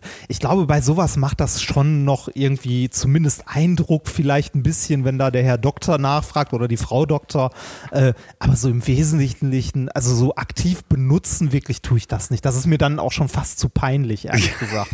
ja, also ich, ich, das, das ist unter, unter Naturwissenschaftlern oder unter Physikern ist das auch so, also Nikolas meinte mal, als wir den Podcast aufgenommen haben, so, ja, der Remford hat jetzt auch, also ne, hat auch einen Doktor, so, wer nicht? das ist so. ja, ja, ja, aber ich, äh, ich ohne Doktor frag mich natürlich solche Fragen, wann man das benutzt und benutzt man das öfter, als äh, dass dich Menschen als Reinibär ansprechen auf der Straße? ja, das passiert zum Glück nicht so oft. Aber äh, zu, zu dem Doktor, also erfahrungsgemäß sind die Leute, äh, die dafür wirklich, also die da viel dran gearbeitet haben und so weiter, die ach, die, die tragen das nicht so vor sich her. Also äh, man sieht das ja manchmal so bei Politikern oder so, äh, dass die irgendwie darauf bestehen oder sonst was. Ähm, weiß ich nicht, wenn ich irgendwo auf einer, auf einer Konferenz oder so bin und auf dem Namensschild irgendwie steht nicht der Doktor drauf, dann gehe ich nicht dahin und sage, äh, entschuldigen Sie mal, da fehlt aber was oder so. Ich habe es auch, nicht an, auch nicht an meinem Briefkasten stehen oder so. Ne? Also das, das wäre mir tatsächlich zu peinlich an der Stelle. Wenn du in Wien wohnen würdest, dann müsstest du das wahrscheinlich. Ja, das, ja ja, ja, das ist auch nochmal eine andere Geschichte. Da, da, ist ja auch dann noch Frau Doktor, ist dann ja auch einfach nur die Frau des Zahnarztes.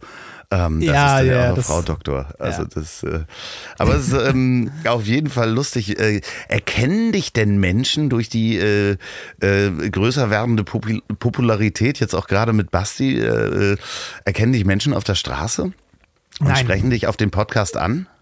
Nee, ähm, beim, beim Podcast ist es ja, ist es ja so, dass es, äh, also Podcast an sich ja eher ein, äh, ja wenig, also wenig mit Bild funktioniert. Ne? Es ist ja ein rein, äh, also ein reines Audio, ähm, Medium und ähm, ich weiß noch, dass, äh, also Niklas und mir ist es mal auf einem Kongress passiert, dass wir in der Warteschlange äh, beim Essen oder ich glaube, es war beim Merch oder so gestanden haben und uns unterhalten haben und plötzlich drehte sich jemand vor uns um, guckte uns an und meinte, ihr seid das. Ne? Also uns okay, nur, also über die Stimme erkannt, unseren, ja. Genau, an den Stimmen erkennt, aber nicht am, also nicht am Äußeren. Ähm, ich weiß nicht, dem Basti passiert das halt deutlich, deutlich mehr, dass der erkannt wird, weil der seine Fresse ja auch andauernd in jegliche Kamera hält. Ne? Also der, der ist halt auch auf Bühnen, der ist äh, im Fernsehen und so und das passiert bei mir halt nicht. Ne? Also ähm, mich, mich erkennen die Leute nicht, höchstens mal an der Stimme. Ähm, ist auch vollkommen okay. Und deine Studenten im Moment als Dozent, äh, wissen die, was du äh, zwischendurch machst und wissen die, dass du momentan von Dildo King gesponsert bist? ein, ein paar glaube ich schon, aber äh, die halten sich bedeckt. Okay, also das. Also äh, das, das, das, das ist kein Hindernis oder stört oder so. Es ist eher, ähm, es ist sogar eher, ich glaube, es ist eher gut, weil es ähm, äh, ja, für, für die Studenten, äh, die, die sind ja, weiß ich nicht, also jetzt an der Hochschule, äh, der Altersdurchschnitt von denen ist irgendwie so 20 bis Mitte 30 oder so. Es ist eher was, was, was es nahbarer macht. Ne? Also ich bin nicht irgendwie der Herr Professor, Herr Doktor, Herr irgendwas, sondern die kommen halt auf mich zu, die, ich glaube, die haben weniger Scheu, mich was zu fragen als andere Dozenten. Ja, ja, das kann ich mir auch vorstellen, weil es ja natürlich Vertrauen schafft. Das ist ja, ja auch, wir haben, ja. wir haben ja gestern drüber gesprochen, wir kennen uns ja, haben uns ja noch nie gesehen. Nee, ähm, richtig. Ich, ich kenne aber deine Stimme und ich kann, glaube ich, auch einigermaßen einschätzen. Von den stundenlangen Gesprächen habe ich eher das Gefühl, dass ich dich kenne, als du das Gefühl hast, dass du mich kennst, weil du natürlich noch nicht alle Folgen gehört hast. Äh, aber das, das ist ein, ein, wahnsinnig schöner Effekt eigentlich auch. Ja, das ähm, ist so, also das ist für Podcastende, also für Podcaster ist das das manchmal aber auch ein bisschen schräg, so bei so Hörertreffen oder so. Also das haben wir mit, mit Minkorrekt ein paar Mal gemacht, dass wir sagen so, wir sind da und da an dem dem Tag ein Bier trinken, wenn ihr wollt, kommt vorbei und unterhaltet euch mit uns. Das haben wir so lange gemacht, bis irgendwann beim letzten Hörertreffen über 100 Leute waren und wir gemerkt haben, das wird langsam was, was man nicht mehr so leicht handeln kann.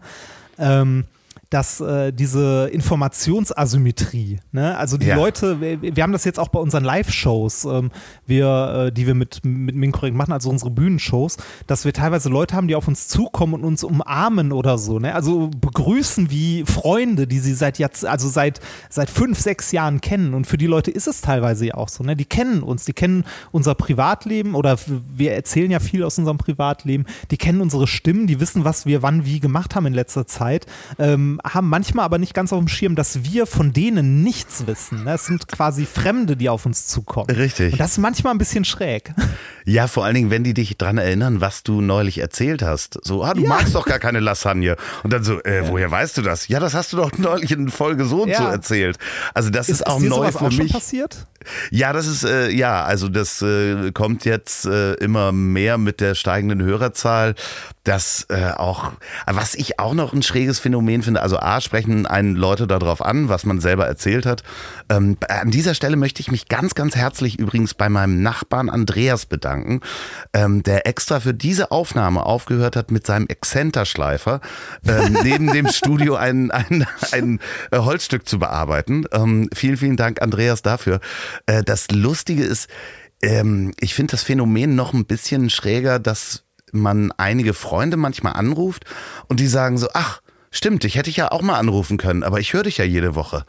So, Ja, ja, das, das, das so, kenne ich auch. Oder? so, also das Phänomen, dass Freunde von dir vergessen, dich anzurufen, weil sie dich jede Woche hören. Also das ist mir ein paar Mal schon passiert. Ähm, das finde ich, ich auch hatte schräg. das, dass ich, ich hatte das, dass ich Freunden was erzählen wollte und die sagten so, ja, ja, weiß ich. Das so, ja, ja, ja. Hast du doch schon erzählt in Folge äh, 39. ja, genau. Das, Ja, das aber ist, trotzdem, ich, ich finde trotzdem Podcast ein unglaublich tolles Medium. Also es ist unglaublich schön ähm, und hat unglaublich viel Potenzial. Mal abgesehen davon, dass es, äh, dass es irgendwie gerade äh, hip ist oder seit einem oder zwei Jahren hip ist, Podcasts zu machen. Ja, Ähm, also, also- äh, wie, wie gesagt, ich kann da, mich davon nicht ausnehmen. Ich habe äh, auch vor knapp zwei Jahren gestartet damit, aber das ist schon ist schon schon spannend. Aber ich begrüße halt wirklich jeden, der einen Podcast macht. Ja, ja, ja, ja, ja. Ich, ich wollte sagen, also du, du machst das aber, auch- also du machst auch einen anderen Podcast als das, was ich meine. Also ich habe, ähm, also ich, äh, was ich nicht mag, sind so durchgestylte Podcasts, bei denen man merkt, dass sie äh, in erster Linie dafür gemacht wurden, um ein Produkt zu verkaufen. Klar, Also die ein Produkt sind. ja. Das, Ähm. das, das mag ich nicht so sehr und was, also, wo, wo ich äh, hin und wieder allergisch reagiere und dann auch äh, mich nicht zurücknehme, ist, wenn irgendwie neue, neue, in Anführungszeichen, Player in diesen Markt strömen und ähm, äh, meinen erzählen zu müssen, wie das denn jetzt mal richtig gemacht werden muss. Also das fängt ja schon an damit, dass äh, plötzlich irgendwelche Marketingagenturen sagen, ein Podcast muss so lang sein wie ein Inlandsflug. Nein. ja, Nein. genau. Ein, gut, ein guter Podcast geht maximal 60 Minuten. Da dachte ich mir auch so, ja, und ihr habt keine Ahnung, ihr Vollpfosten. ja, nur weil ihr Inlandsflüge habt und da die Zeit habt, mal einen Podcast zu hören, heißt das nicht, Ja. dass der nur 45 Minuten sein muss. Also das ist Ja, es ist, es ist totaler Quatsch. Also äh, ge genau das meinte ich damit. Oder wenn irgendwie, äh, also was mir zuletzt passiert ist, ähm, oder was immer häufiger passiert ist, dass irgendwelche neuen Plattformen aus dem Boden sprießen, die äh, die äh, ganzen Podcast-Feeds der frei produzierten Podcasts abrufen und die in ihren Katalog kippen äh, ohne irgendwie auf Copyrights oder ähnliches zu achten. Ne? Nur weil etwas frei im Internet abrufbar ist, heißt das nicht, dass es, äh, dass man es für seine kommerziellen Zwecke einfach benutzen darf. Da wird man ja auch angeschrieben manchmal, ne? Ähm, also Äh, angesch- manchmal schon, aber äh, also und ich, manchmal ich, nicht. manchmal nicht. Und ich hatte auch schon das Phänomen, dass ich angeschrieben wurde, gesagt habe, ihr könnt mich mal am Arsch lecken. ne? Also äh, wenn ihr mit meinem Content Geld verdienen wollt, äh, dann sagt das bitte direkt und dann könnt ihr euch auch direkt ein Nein abholen. Und trotzdem die Sachen danach in entsprechender Plattform auftauchen. Das hatte ich auch schon. Sprechen wir von dieser Plattform mit P, Äh, Ja, da genau, von dieser Plattform sprechen wir. äh, von der Plattform, die mit P anfängt und mit Odimo aufhört. Ähm, Ja, das, das war damals. Äh, aber das hat sich, also diese haben ja eine äh, erfolgreiche Bauchlandung hingelegt. Aber man muss sagen, danach kamen noch mehr. Das waren ja nicht die einzigen. Ne? Also es kamen immer mehr Plattformen und Podcasts sollten nicht auf Plattformen sein. Jetzt kann man sagen, ihr seid mit Alliteration am Arsch, aber auch auf Spotify. Ja, wir sind auch auf Spotify vertreten, weil, äh, also Spotify ist ja eine Plattform, weil da einfach sehr, sehr viele Hörer sind. Also da bekommen wir im Gegenzug quasi eine Reichweite über die Plattform. Äh, wir sind aber nicht exklusiv auf Spotify und das würde auch nie passieren, weil ähm, Podcasts, die exklusiv auf einer Plattform sind, sind keine Podcasts.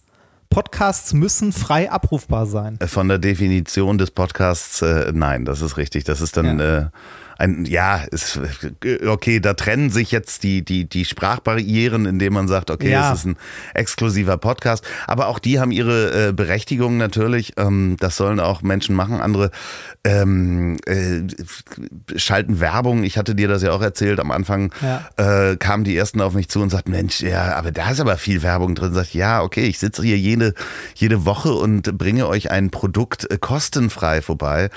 Und Ja, von ich- irgendwas muss ich leben. Ähm, denn Also das find- ist ich- meine Arbeit. Ich, ich finde ich find Werbung, ich find Werbung auch vollkommen okay im Podcast. Es ist immer eine Frage, wie es gemacht wird. Ne? Wie und wo. Ähm, äh, also äh, da, da gibt es da gibt's ja verschiedene Abstufungen, kann man sagen. Ne? Also zum Beispiel, äh, wir haben uns für Minkorrekt ähm, damals äh, sehr harsch entschieden und da sind wir, da bleiben wir auch bei. Äh, Minkorrekt wird niemals Werbung enthalten, weil das einfach nicht zu der Community äh, passt und auch nicht zu uns passt, zu diesem Produkt. Bei Alliteration am Arsch sieht das anders aus. Da haben wir gesagt, okay, wir, äh, wir dulden da drin, also Werbung auch, weil das für, für Basti zum Beispiel auch äh, jetzt äh, und für mich auch in der Corona-Zeit mit einer Einkommensquelle ist. Ähm, aber wir sind sehr restriktiv, was die Werbung angeht. Und zwar, äh, wir werben nicht für alles. Wir äh, machen nur einen Werbeblock, wenn dann vorne vor. Äh, wir machen keine, äh, also es es gibt ja diese, diese Native Ads, ne? Und äh, ich habe mal gesagt, ich finde Native Ads tatsächlich widerwärtig. Ähm, und damit meine ich eine bestimmte Form von Native Ads. Und zwar, wenn der Podcaster ähm, das äh, quasi, äh, also nicht einfach nur selbst einspricht, das gibt's, also das zählt dann ja schon als Native Ad. Das macht ja zum Beispiel auch die Lage der Nation. Da kommt bla bla Werbung und die lesen einen Werbetext vor und danach kommt düm, Werbung Ende. Das finde ich vollkommen okay. Das zählt ja auch schon als Native Ad. Was ich äh, widerwärtig finde, sind so Sachen wie und diese Folge wird euch präsentiert von Bla. Übrigens, da habe ich äh, in letzter Zeit auch häufiger eingekauft und da solltet ihr auch einkaufen. Und das ist das Beste, was mir je passiert ist. Und äh, also, wenn die Leute anfangen, immer mehr und immer wieder ernsthaft darüber zu sprechen. Ne? Ich meine, wir machen bei Alliteration am Arsch, sagen wir auch, dieser Podcast wird euch präsentiert von Dildo King. Aber wir machen das mit, mit einem dicken Augenzwinkern. Das ist für uns okay, das ist für den Werbetreibenden okay. Äh, und das ist halt eine andere Nummer. Ich finde das, ich finde das ekelhaft, wenn das schon so ähm, an die Schleichwerbung, also an der Schleichwerbung entlang schrappt. Ne, Schleichwerbung ist es nicht, weil das ist ja nicht erlaubt. Ich habe das große Glück, dass ich wirklich die bis jetzt alle Produkte, für die ich Werbung machen durfte und konnte, äh, wirklich alle durchweg ähm, selbst benutze und toll finde. Also Ja, äh, da, äh, dann, ist, dann ist das auch okay. Wir, wir haben bei Alliteration am Arsch, haben Basti und ich ja auch gesagt, wir würden zum Beispiel auch jederzeit irgendwie Werbung für die Playstation machen oder für Nintendo Switch oder so, weil das halt geil ist, weil wir das eh benutzen und toll finden. Ja, aber ne? man merkt es ja auch immer, immer ganz schön. Also schönsten finde ich die, die Werbung für irgendwelche Apps, wo du weißt, der, und der Host liest das vor und du weißt, der hat diese App noch nie gesehen. Ja, Matratzen. ich sag nur Matratzenwerbung, ne? Oder Ja, da- Homepage-Baukasten. Da Oder ke kenne ich auch Menschen, die Matratzenwerbung gemacht haben, die auch wirklich diese Mat als Werbedeal, als Teil des Werbedeals haben die auch die Matratze bekommen und schlafen auch auf diesen Matratzen. Also äh, dementsprechend. ja, also diese Matratze ist in der Co- Podcast-Community ja schon so ein Running Gag, was Werbung angeht. Ne? Also, klar. die haben das ja mal so weit gestreut. Ähm, ich finde das okay, weil ich, äh, also ich finde es toll, wenn Leute davon leben können. Ich fände es auch toll, ähm, wenn ich von, wenn ich von Podcasts komplett leben könnte. Ähm, nicht, dass ich nicht gerne auch als Wissenschaftler arbeite, aber äh, ein 40-Stunden-Job und Podcasts ist manchmal ein bisschen viel. Ähm, Ja, es unterschätzen die Leute, wie viel Arbeit das ist, ne? Also auch, äh, Ja. äh, wenn man das einigermaßen noch ein paar Schnittmarken setzen muss und das äh, nachher zusammenpackt.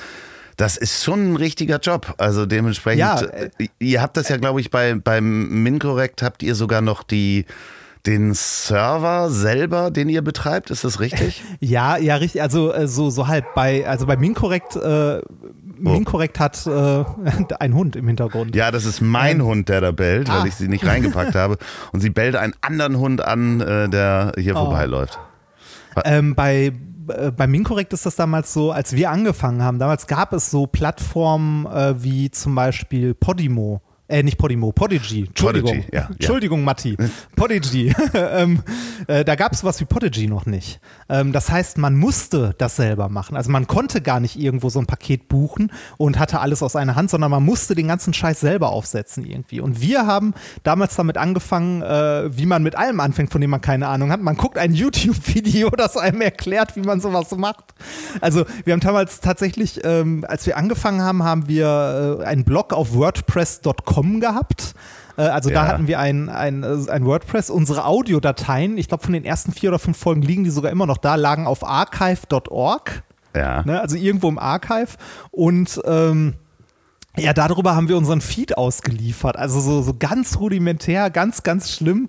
Ähm, äh, die äh, Audiodateien waren noch so als Asset auf der, äh, auf der Blog-Seite eingebunden, dass der, äh, dass es halt aus dem Blog-Feed rausgefallen ist. Das heißt, das war nicht mal ein wirklich eigener Feed der Audiodateien, sondern des kompletten Blogs. Ähm, äh, das, das ist abenteuerlich. Ähm, Musste man und- sich die Statistiken auch selber programmieren, äh, was wie wo abgerufen wird? Also ja, und, und das, das, das war auch, ah, das, also das, das war wirklich äh, abenteuerlich und äh, wir sind da halt reingewachsen, ne? So dadurch, dass wir in der, in der Community mit dem, mit dem Chaos Computer Club mehr Kontakte hatten, mit Tim, der ganz, ganz viel äh, gemacht hat. Also äh, ich weiß nicht, kennst du das, äh, kennst du Podlove? Also das, ähm, den Nein. Podlove Publisher? Nein. Ähm, der Podlove Publisher ist ein WordPress-Plugin, das einem quasi sein WordPress so umbaut, dass es äh, für die Podcast-Veröffentlichung benutzbar ist. Ah, Kennst okay. du diesen Podcast-Abonnieren-Button? Ja, ja, natürlich. Der klar. kommt auch aus dem Projekt. Ah, okay. Der, der kommt aus Podlove und Podlove ist quasi, äh, also da kommt auch der Name her, gewachsen auf dem Mist von Tim Pritlove. Sowas Ah, wie der Urvater des Podcasts in Deutschland. Äh, Und bei, bei Minkorrekt äh, ist es dann nach und nach weitergewachsen. Wir hatten dann irgendwann uns mal, äh, also unser eigenes WordPress aufgesetzt auf einem kleinen virtuellen Server in Köln in einem Rechenzentrum bei Host äh, Europe. Und da lagen auch unsere Audiodateien auf dem gleichen virtuellen kleinen Server. Und ähm, als wir dann irgendwann, ich weiß gar nicht, bei wie vielen Hörern wir da waren, ich glaube so 3000 oder so oder 4000, ähm, da ist dann jeden, jeden Donnerstag, äh, nee, Quatsch, jeden Dienstag, wenn wir eine Folge veröffentlicht haben, war unsere Homepage weg.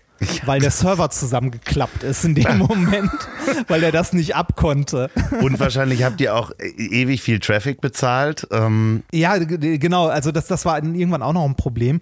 Und äh, ja, mit, mit, der, mit der Unterstützung vom, vom Club und so weiter sind wir irgendwann auf ein Projekt aufmerksam geworden, das äh, unter anderem äh, von Tobi Bayer und Falk Stern ge, ähm, äh, betreut wird und ins Leben gerufen wurde, und zwar Podseed. Podseed ist ein, ähm, äh, ich glaube, die sind, ich weiß gar nicht, ob die mittlerweile eingetragene, ich glaube, die sind ein eingetragener Verein, ähm, die äh, haben, machen das ehrenamtlich, ähm, überschüssige Rechnerkapazitäten, so von der Hochschule Paderborn werden die Ah, unterstützt okay. und so weiter und so weiter, äh, auf mehreren Servern, bieten die äh, für Podcaster als Webspace an. Und das ist nicht nur ein einzelner Server, sondern ein ganzes CDN, das dahinter hinter sitzt. Also ein Content Delivery Network, die auch wirklich Last ab.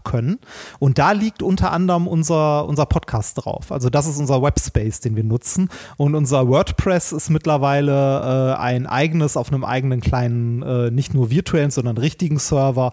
Äh, aber das muss eh nicht mehr so viel Last abkönnen, weil die meiste Last liegt auf dem CDN. Aber trotzdem äh, ist da alles noch, ne, wir schieben selber noch unsere Dateien auf die Server und so und verlinken das alles. Ähm, das geht heute viel, viel einfacher. Also, weil ich auch äh, es nicht mehr zeittechnisch hinbekommen hätte, genau das Gleiche nochmal für Alliteration am Arsch zu machen, haben wir Ey. uns entschieden, komm, das schmeißen wir auf Podigy und dann ist gut. das ist, ich bin ja auch froh, dass es solche Services gibt, wo man dann Ja, einfach ja, ja. Äh, hochlädt, seine Texte so, reinpackt hier, und der Shut Rest, up and take my money. Genau. das, Das ist ja auch, äh, äh, je nachdem, wie viel, wie viel Hörer man hat, dann auch einigermaßen bezahlbar. Ja, ja, ja, und, das ist äh, und fair. sehr pflegeleicht und man hat einen Support, die antworten. Also ich kann Podigy hier an dieser Stelle auch nur, nur empfehlen, weil äh, das ist auch eine deutsche Firma, nicht weil ähm, ich äh, unbedingt eine deutsche Firma bevorzugen würde, aber der Support ist damit auch deutsch und die antworten relativ schnell, wenn man mal eine Frage hat und äh, dementsprechend liebe Grüße an Podigy an dieser Stelle. Sag mal, sind während auch des, nette Menschen. während des Lockdowns, ähm, Ja. in dem wir uns jetzt befinden, ähm, was hast du Corona-bedingt eingekauft? Gibt es irgendwas, was du gekauft hast Aus Langeweile oder weil du gesagt hast, das brauche ich dringend? Jetzt muss ich überlegen. Ich glaube, ich glaube nicht, weil ganz ehrlich hat sich durch den Lockdown bei mir, äh, also eine Zoom-Lizenz habe ich gekauft. Ähm, ja, okay, für die Studenten. Äh, ja, tatsächlich für die Vorlesung. Aber ansonsten hat sich in meinem, also durch den Lockdown hat sich in meinem Alltag tatsächlich nicht so viel verändert. Ähm, ich bin, ähm, also ich, ich habe sonst halt Vorlesungen zweimal die Woche an der Hochschule gehalten oder hätte die gehalten und hätte halt sonst irgendwie drei Tage die Woche in meinem Büro gesessen, zwei Tage Homeoffice. Ähm, es hat sich äh, bei mir tatsächlich durch den Lockdown fast nichts verändert, weil Minkorrekt äh, gerade auch nicht auf Tour ist. Die fängt erst im äh, Oktober wieder an. Und äh, ich sonst halt, ähm, also ich habe ja im Grunde zwei Jobs. Ne? Einmal meinen mein Job an der Hochschule, ähm, den ich halt mache. Und wenn man es als Job bezeichnen möchte, halt Alliteration am Arsch, Minkorrekt. Und was auch alle möglichen Leute unterschätzen, wenn man, äh, wenn man sowas, also wenn man mit sowas Geld verdient, selbst wenn es nicht viel Geld ist, aber sobald man Geld verdient, die ganze Verwaltungsscheiße, die man am Arsch hat damit. Ja, das Steuer Finanzamt. So. Ey, das, äh, also, das ist auch was, wo man reinwachsen muss. Ne? So, ja, ja, definitiv. So, also, das also ist zu lernen, wann, wann zahlt man Umsatzsteuer, wie viel, auf was, warum und wo muss ich was wie abgeben und so und abrechnen. Genau. Und wann kommt die Rechnung von den anderen? Und welcher Leistungszeitraum steht da drin? Dazu kam bei uns noch, dass wir, als wir ähm, vorletztes Jahr mit Minkorrekt angefangen haben, auf Tour zu gehen, äh, haben wir gesagt, wir möchten irgendwie, also wir sind ja zwei Leute und wir müssen ja irgendwie Vertragspartner haben. Also ähm, so eine Tour organisiert man nicht mehr selber. Wir haben unsere hundertste Folge haben wir damals als Live-Show selbst organisiert, ähm, haben dafür drei Wochen gebraucht und gemerkt, okay, wenn wir mal sowas wie eine Tour machen mit mehreren Terminen, das macht man nicht mehr selber. Da sucht man sich eine Agentur, die das macht Ne? Und äh, bei uns ist es HPR, die das netterweise machen. Äh, die hat uns damals der Basti vermittelt. Und ähm, äh, trotzdem möchtest du, äh, also hast du ja so Probleme immer noch äh, mit Haftung und so. Und äh, auch wenn man an so einem Abend, äh, wenn jetzt, wenn man sagen wir mal so eine Live-Veranstaltung macht, wo 600 Leute hinkommen, ne? selbst wenn man in dem Abend nicht so viel verdient, geht es an dem Abend trotzdem um große Beträge, die hin und her geschoben werden. Ne? Der also, Umsatz ist Genau, der, der Umsatz ist halt hoch. Davon wird natürlich dann die Miete bezahlt, die ganzen Leute, die da rumrennen und so weiter und so weiter. Und nur ein Bruchteil davon landet am Ende bei dem Künstler, der auf der Bühne steht. Nichtsdestotrotz geht es an so einem Abend aber schnell mal um eine fünfstellige Summe. Und ähm, da waren wir an einem Punkt, wo wir gesagt haben, okay, wenn da irgendwas schief geht, dann möchten wir nicht mehr selber haftbar sein. Und haben uns hingesetzt, haben gesagt, komm, wir nehmen ein bisschen Geld in die Hand und gründen eine UG. Ja. Und das haben wir gemacht. Ähm, wir haben mit unserem Podcast die MinCorrect UG gegründet. Ähm, und äh, ja, das hat mich, also das, Haftungsbeschränkte das auch, Unternehmergesellschaft ist das. Genau, eine Haftungsbeschränkte, das ist sowas wie eine GmbH, nur mit weniger Geld. Genau, weniger Stammkapital. Ähm, Genau, weniger Stammkapital und so. Aber das muss man auch erstmal lernen. Ne? Was muss man, also so einen Scheiß lernt man ja nicht in der Schule. Ähm, ich habe zum Glück ein paar Freunde gehabt, die relativ früh selbstständig mit ihrer, also mit ihren eigenen Firmen selbstständig geworden sind, die mir da sehr unter die Arme gegriffen und sehr geholfen haben. Aber trotzdem, ähm, was da an, an Verwaltung auch wieder dranhängt, ne? plötzlich hast du irgendwie das Handelsregister am Arsch. Dann musst du zum Notar. Ne? Richtig, dann kriegst du genau, Post von, weiß ich nicht, von irgendeinem, vom, vom Gerichtsstand schieß mich tot. Ey, du sitzt da und denkst die ganze Zeit nur so, ich will doch nur Podcasts machen. Lass mich doch alle in Ruhe. Viel schöner ähm, sind übrigens diese Briefe, die wirst du wahrscheinlich auch bekommen haben, äh, von diesen ähm, äh, Möchtegern-Verlagen. Die sehen immer sehr, sehr amtlich aus, äh, die dann ja. so 200 Euro von dir wollen, damit du in irgendeiner Webseite stattfindest. Ja, ähm, ja, ja, ja, ja. Und die sehen das, aus, als äh, wenn die von der Behörde kommen. Und die ja. kommen wirklich äh, eine Woche nachdem der Handelsregistereintrag da ist äh, bekommt man jede Menge Briefe, immer so im Schnitt zehn Stück äh, über Monate verteilt und du machst den auf und denkst so, warte mal, muss ich das bezahlen? Und dann, dann musst du erstmal recherchieren, dass das nicht zu bezahlen ist. Also wenn ihr eine ja. Firma gründet da draußen, achtet auf diese Briefe, die Post, die da kommt ähm, und prüft das sehr genau. Genau, weil, weil es gibt auch welche, die muss man zahlen. Ja, es gibt welche, die ne? muss man zahlen und die sehen genauso aus wie die, die man ja. nicht zahlen muss. Ja, das, das ist sehr schräg. Also das, das war ein kleines Abenteuer. Ähm, aber ich habe viel gelernt in den letzten drei, vier Jahren, was das angeht, also was so Selbstständigkeit an sich angeht. Und ähm, Ja, das äh, waren, waren interessante Jahre und ich schwanke auch durchgehend immer so ein bisschen zwischen, ähm, ne, will ich jetzt irgendwie doch als Wissenschaftler irgendwo arbeiten, wobei man als Wissenschaftler ja häufig ne, diese Befristung hat. Also mein Job jetzt an der Hochschule ist natürlich auch nur befristet bis irgendwie Ende des Jahres. Äh, oder möchte ich doch irgendwie äh, versuchen, irgendwie vom Podcasten und von Bücherschreiben oder so zu leben, was natürlich mit mehr Risiko behaftet ist, aber irgendwie auch schön ist. Ne? Also ja. ja, ich kann es, ich kann es nur unterschreiben. Also die, diese Reise, die ich jetzt seit äh, knapp zwei Jahren mache, ist natürlich mit einem höheren Risiko äh, äh, verbunden als, obwohl vorher als Unternehmer äh, war es auch mit einem großen Risiko verbunden. Aber ich, es gibt ja eigentlich nichts Schöneres als von dem zu leben, was einem so viel Spaß macht. Und ähm, dementsprechend äh, würde ich es, na klar macht dir die Wissenschaft auch Spaß, aber also ich könnte mir vorstellen, dass du das auch hauptberuflich machst hier. Ich möchte jetzt nicht vorgreifen, diesem äh, befristeten Vertrag, der da hängt, aber ich äh, äh, sehe ja oder weiß einigermaßen um, um äh, die, die, äh, den Anstieg der Hörerzahlen, den ihr gehabt habt in den letzten Monaten, ähm, mit, äh, gerade mit Alliteration am Arsch. Ähm, und das ist schon ein Podcast, das wäre ja toll, wenn man davon leben könnte. Also das würde ich mir für euch wünschen, definitiv. Ja, das äh, wäre nett. ja, dementsprechend hört ihr Hörer bitte dort rein. Alliteration am Arsch und methodisch inkorrekt. Ähm, Reinhard, ja. Es war mir eine wirklich große Freude, dass du hier in diesem Podcast äh, äh, stattgefunden hast und äh, bei mir zu Gast warst. Du darfst, äh, ich weiß nicht, ob du es weißt, jederzeit wiederkommen. Das heißt, äh, wenn etwas Neues passiert, äh, wirst du hier hoffentlich auch mal physisch in diesem Mobil sitzen, in dem ich gerade sitze. Und ähm, dann stoßen wir mit einem Bier an und äh, werden dann vielleicht berichten, äh, wie das äh, weitergegangen ist, sowohl mit der Tour als auch mit der Kommerzialisierung, vielleicht im Job oder ähnlichem. Wenn ihr da draußen diesen Podcast gerade beim Autofahren hört, dann fragt euch erstmal, wo fahrt ihr überhaupt hin? Seid ihr systemrelevant? Was soll das? Und fahrt vorsichtig. Wenn ihr den Podcast bei der Arbeit hört, dann ähm, macht die Audiospur aus von eurem Zoom-Meeting. Ähm, oder ihr seid systemrelevant und ähm, ich bedanke mich für eure Services.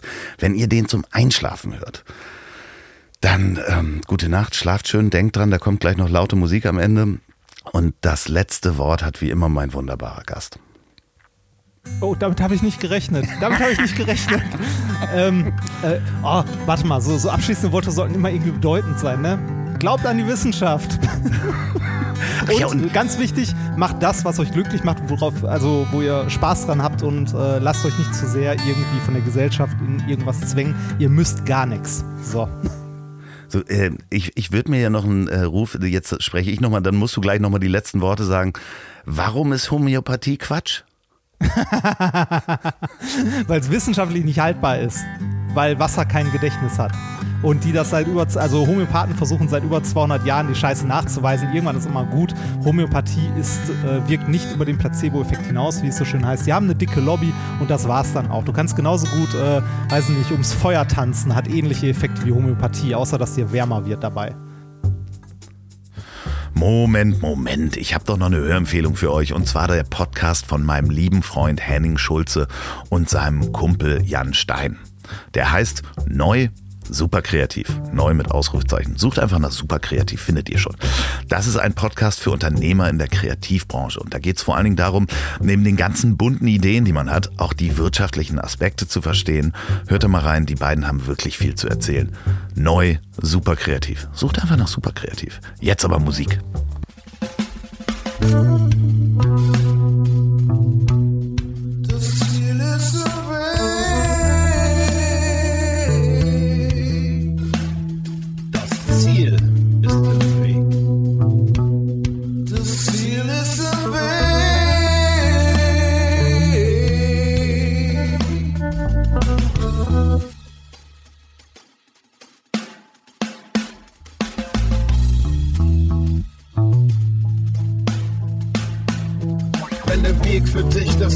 der Weg für dich das Ziel ist, bist du vermutlich buddhistischer Schaffner. Also den Camper klar zum Entern. Der nächste Gast ist gebucht und startklar. Nimm den weißen Fleck auf der Landkarte. Starte das, wovor andere nur Angst haben.